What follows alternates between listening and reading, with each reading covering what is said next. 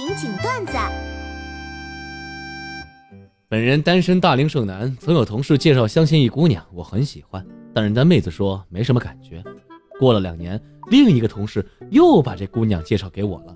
见面后，姑娘说挺喜欢的，但是我就说没有感觉。姑娘瞬间来了一句：“你是来报仇的吧？”哎。一天晚上，公司里一男一女在吵架，越吵越凶，是越吵越凶。突然，那女的往包里一翻，对那男的喷了好些香水，接着说：“哼，看你回家怎么跟你老婆交代。”杀人不过头点地，大姐你也太狠了吧！夏季的校服是短袖，有时候能通过袖口看到女生的内衣。后来我索性就有意的去看。有一次特别尴尬，我在偷看一个平胸小姐姐的时候吧，透过袖口，我和对面和我一样偷看的男生四目相对了。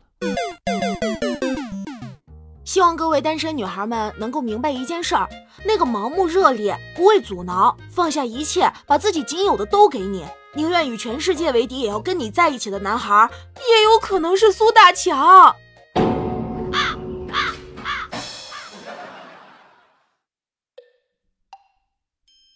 漂亮的女同事得罪了客户，客户上门大闹，调解无果，扬言要取消所有订单，除非女同事给他跪下道歉。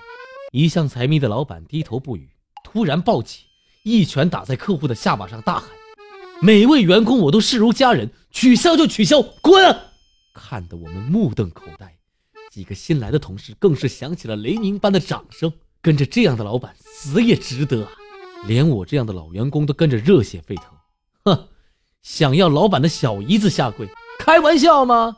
于是客户取消了所有订单，公司陷入了困境，发不出工资。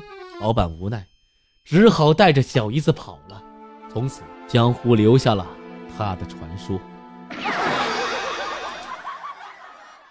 前两天我老板来上班的时候，开了一辆兰博基尼，我就说：“哇塞，这车好牛逼啊！”结果他回答说。